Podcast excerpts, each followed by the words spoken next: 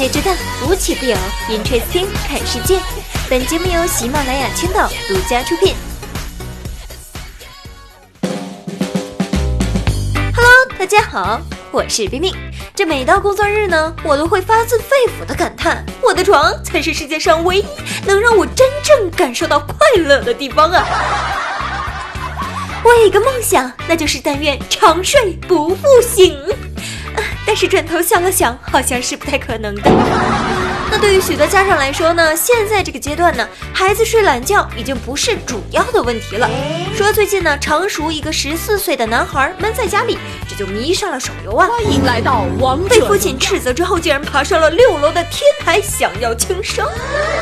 男孩的情绪也是十分的激动，情急之下呢，民警就说了：“我给你一个荣耀王者号，五十颗星。”事后呢，成功的稳住男孩的情绪，并将他救了下来。五十颗星的荣耀王者呀！这警察叔叔可真的是太拼了啊！叔叔稳住，我们能赢！孩子呀，等情绪稳定下来，你就把号还给人家叔叔吧，好不好？毕竟那也是人家辛辛苦苦打下的江山呢。可能警察叔叔这个时候想的是没关系嘛，等这娃调回青铜阶段，他会主动把号还给我的。要我说呢，得亏是警察叔叔也是王者迷呀，不然这事儿还不好办呢。那个啥，我问一下叔叔，我不跳楼，但是你能不能带我上分呢？不过该说不说，现在有些孩子呢，靠王者农药稳住情绪，到底是作业太少呢，还是手机流量太多呀？手机流量太多的话，还有一种选择就是什么呢？可以去看网课啊！上网课的同学们，你们一定要珍惜了，这可能是你这辈子离偶像明星最近的一次。昨天下午呢，教育部社科司与人民网联合组织全国大学生上同一堂疫情防控思政大课，正式拉开大幕啊！就在大家还想着能够跟王俊凯、易烊千玺上同一节课的时候，网站崩了。人民网可能都没有想到，你们大学生竟然都能够按时来上课呀！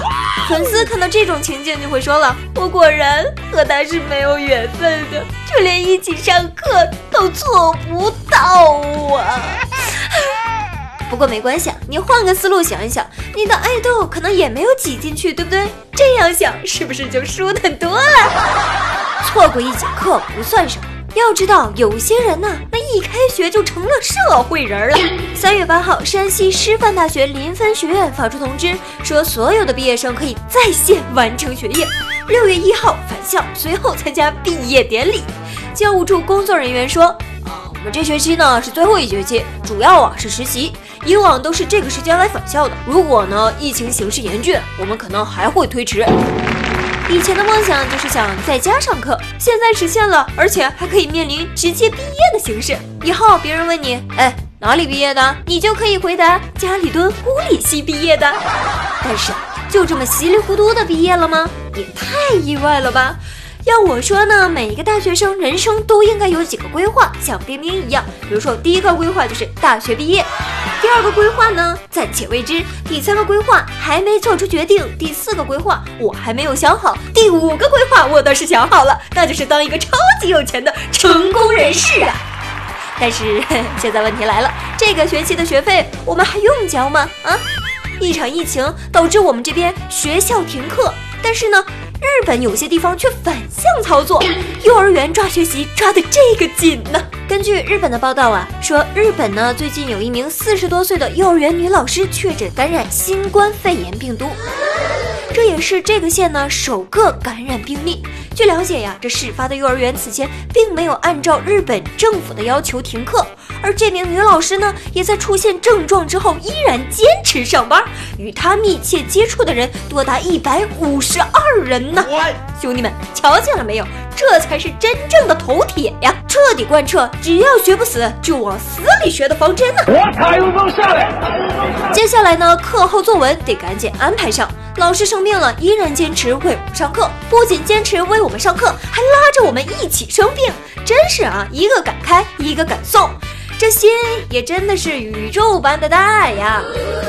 哎呀，要我说呀，不是这场疫情，你还真不知道外国有这么多的奇葩。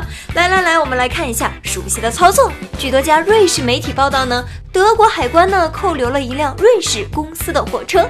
这车上啊装有二十四万只防护口罩。之前呢，德国政府就发布禁令，说禁止口罩等医疗物资出口。而且这个报道还说，瑞士几乎因为不生产医疗消耗品，由此深受重创啊。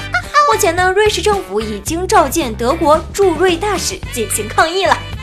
要我说呀，这剧情啊，终于是演到拦截物资这一段了。果然，人类是共同体呀，历史都是惊人的相似。不过德国还是要猛一些的，直接拦截外国物资。太阳底下没有新鲜事儿，这狗血新闻呢，那是依然在世界各地上演。鉴于新冠病毒疫情蔓延，许多人都想出了自己的理论来应对疫情啊。印度有几个小伙自创了牛尿疗法，他们认为呀，在牛粪和牛尿中洗澡可以使自己远离新冠病毒的感染。只要我的身体里被其他病菌充满，你新冠病毒就挤不进来。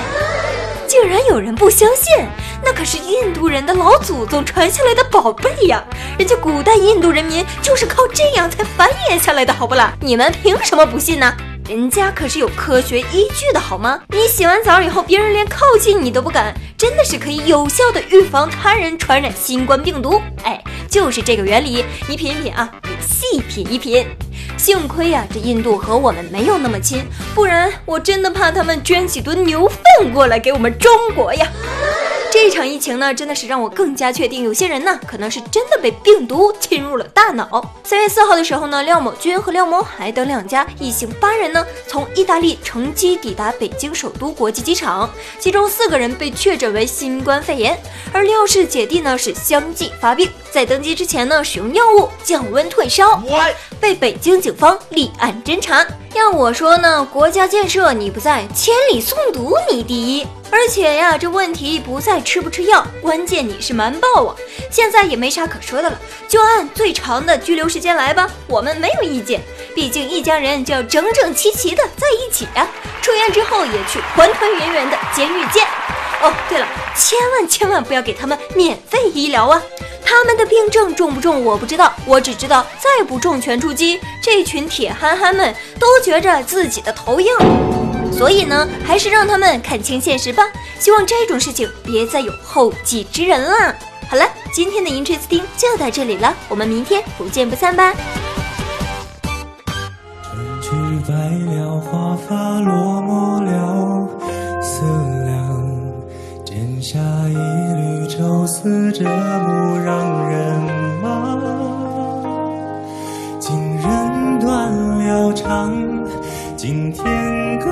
一方，今生与你相见无望。繁华落幕，离人难敢诉衷肠。昨夜又见当年弃我不归郎。今夜太漫长，今两孤洋洋，今人。叶瘦花黄，我应在江湖悠悠，饮一壶浊酒，醉里看百花深处愁。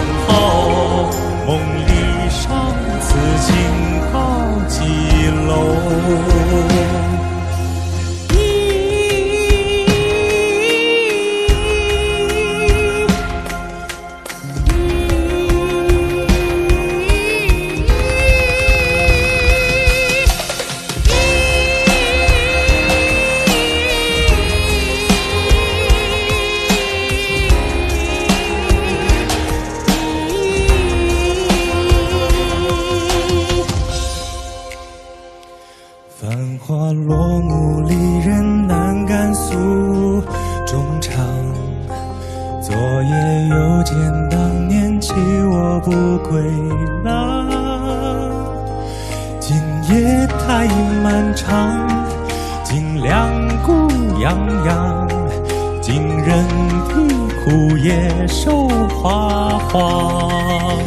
我应在江湖悠悠，饮一壶浊酒，醉里看百花深处愁。我把那关外野游留佳